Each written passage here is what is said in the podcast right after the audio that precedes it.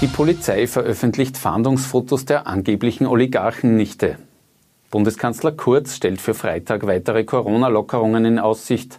Und ein Video, auf dem ein Polizist einen Afroamerikaner tötet, schockiert die Welt. Herzlich willkommen zu OEN Kompakt. Mein Name ist Christian Ortner. So sieht sie aus, die vermeintliche russische Oligarchennichte des Ibiza-Videos. Sie hat 2017 dem damaligen FPÖ-Chef Heinz-Christian Strache entlarvende Aussagen entlockt, die zwei Jahre später dessen Karriere als Vizekanzler beendet haben. Heute hat das Bundeskriminalamt erstmals Fahndungsfotos des Lockvogels veröffentlicht. Von der Frau erhoffen sich die Ermittler Informationen darüber, wie das Ibiza-Video hergestellt und vorbereitet wurde. Der sogenannten Soko-Tape liege nun auch das gesamte Video des folgenreichen Abends auf Ibiza vor. Es dauert mehr als zwölfeinhalb Stunden. Ein Jahr nach Ibiza hat die Corona-Krise Österreich fest im Griff. Doch es gibt erfreuliche Nachrichten. Noch in dieser Woche, konkret am Freitag, soll es weitere Lockerungen der Corona-Maßnahmen geben. Für Bundeskanzler Sebastian Kurz beginnt dann wörtlich die Phase der Eigenverantwortung. Wir arbeiten da gerade daran, das Gesundheitsministerium, das Innenministerium bereiten hier Vorschläge vor wie die nächsten Lockerungsschritte aussehen können.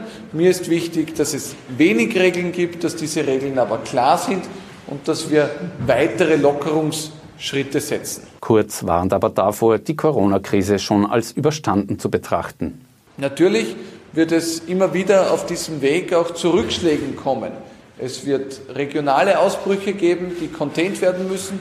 Und es wird eventuell auch notwendig sein, wieder ähm, darauf zu reagieren, wenn es zu einem weiteren Anstieg kommt. Derzeit entwickeln sich die Corona-Fallzahlen aber gut. Mit Stand Mittwochnachmittag gibt es in Österreich noch etwas mehr als 700 aktiv Erkrankte. In Oberösterreich müssen nur mehr sieben Infizierte im Krankenhaus behandelt werden. Eine der Lockerungen hat das Gesundheitsministerium heute in einer Verordnung festgeschrieben. Ab Freitag sind wieder Hochzeiten und Begräbnisse mit bis zu 100 Personen erlaubt. Auch das Schlafen in Gemeinschaftsräumen ist dann wieder gestattet, mit einem Sicherheitsabstand von eineinhalb Metern. Eine rasche und unbürokratische Hilfe sollte der Corona-Härtefallfonds für viele Unternehmen in Österreich darstellen. Nach anhaltender Kritik, vor allem an den teilweise sehr niedrigen Hilfsbeträgen, bessert die Bundesregierung beim Härtefallfonds jetzt schon zum zweiten Mal nach nämlich dass wir äh, die, äh, den Antragszeitraum für den Härtefallfonds erweitern von drei auf sechs Monate. Äh, zweitens die Mindesthöhe der Auszahlung auf 500 Euro setzen. Zusätzlich kündigt der Finanzminister einen sogenannten Comeback-Bonus von 500 Euro pro Monat, also maximal 3000 Euro an. Laut Wirtschaftskammerpräsident Harald Mahrer sollen die Gelder jetzt rasch fließen. Wir erwarten heute die Richtlinie unterschrieben vom Finanzministerium, setzen das dann technisch um über das Wochenende und es muss dann niemand einen Antrag stellen, muss gar niemand etwas machen, sondern die Differenzbeträge zu den 500 und die 500 on top werden vollautomatisch im Laufe der nächsten Woche überwiesen. Teilzeit arbeiten, aber 80 Prozent des Vollzeitgehalts beziehen das soll jetzt ein heute von der Regierung beschlossener Neustartbonus für Arbeitnehmer ermöglichen die wegen der Corona-Krise noch nicht Vollzeit angestellt werden können. Das bedeutet, in verschiedenen Branchen, wie zum Beispiel in der Gastronomie, haben wir gesehen, dass es möglich war, Menschen, nämlich 5000 circa von letzter Woche auf diese Woche zu vermitteln, aber oft, da die Auslastung nicht zu 100 Prozent gegeben ist, nicht in Vollzeit das möglich ist. Wir rechnen dazu, dass wir circa 15.000 zusätzliche Arbeitsplätze schaffen können sagt Arbeitsministerin Christine Aschbacher. Um Beschäftigten im Sommer eine Kinderbetreuung zu gewährleisten, sollen etwa Feriencamps ermöglicht werden. Einen Fonds in der Höhe von 750 Milliarden Euro für den Wiederaufbau nach der Corona-Krise. Diese Idee hat EU-Kommissionspräsidentin Ursula von der Leyen heute dem Europaparlament in Brüssel präsentiert.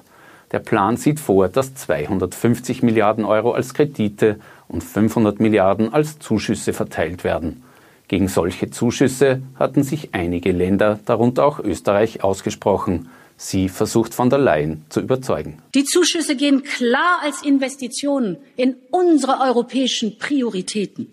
Die Stärkung unseres Binnenmarktes, die Digitalisierung, den European Green Deal, die Resilienz und mehr noch.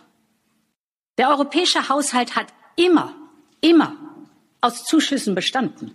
Das ist nichts Neues. Das österreichische Finanzministerium signalisiert am Mittwoch Kompromissbereitschaft. Damit noch zu anderen wichtigen Meldungen vom Tag. Entsetzen herrscht in den USA nach einem besonders brutalen Fall von Polizeigewalt in Minneapolis. Ein Afroamerikaner ist gestorben, nachdem ein Polizist bei einem Einsatz minutenlang auf dem Hals des Mannes gekniet ist. Der auf Video aufgezeichnete Vorfall sorgt in Minneapolis für heftige Proteste. Die vier in den Einsatz involvierten Beamten sind laut dem Bürgermeister der Stadt entlassen worden. Das FBI ermittelt. In Linz vermeldet die Polizei einen Tag nach dem Überfall auf eine Trafik heute einen Fahndungserfolg. Das Einsatzkommando Cobra habe in der Nacht auf Mittwoch einen 42-Jährigen aus dem Bezirk Linz-Land in der Wohnung eines Freundes festgenommen. Das erbeutete Geld haben die Ermittler nicht mehr gefunden.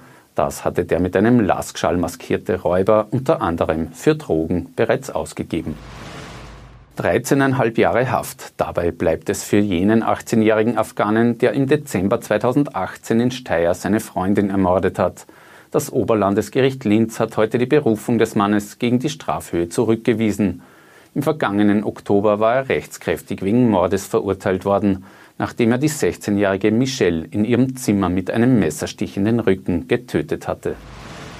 Welche Strafe fasst der LASK für den Verstoß gegen die Corona-Regelungen aus? Mit dieser Frage hat sich heute erstmals der Senat I der Fußball-Bundesliga beschäftigt. Der Tabellenführer aus Oberösterreich ist beim illegalen Mannschaftstraining gefilmt worden und könnte dafür hart sanktioniert werden. Experten rechnen mit einem Punkteabzug und einer Geldstrafe. Das war's mit einem OEN-TV Kompakt am Mittwoch. Wir sind morgen wieder mit einem aktuellen Nachrichtenüberblick für Sie da. Auf Wiedersehen.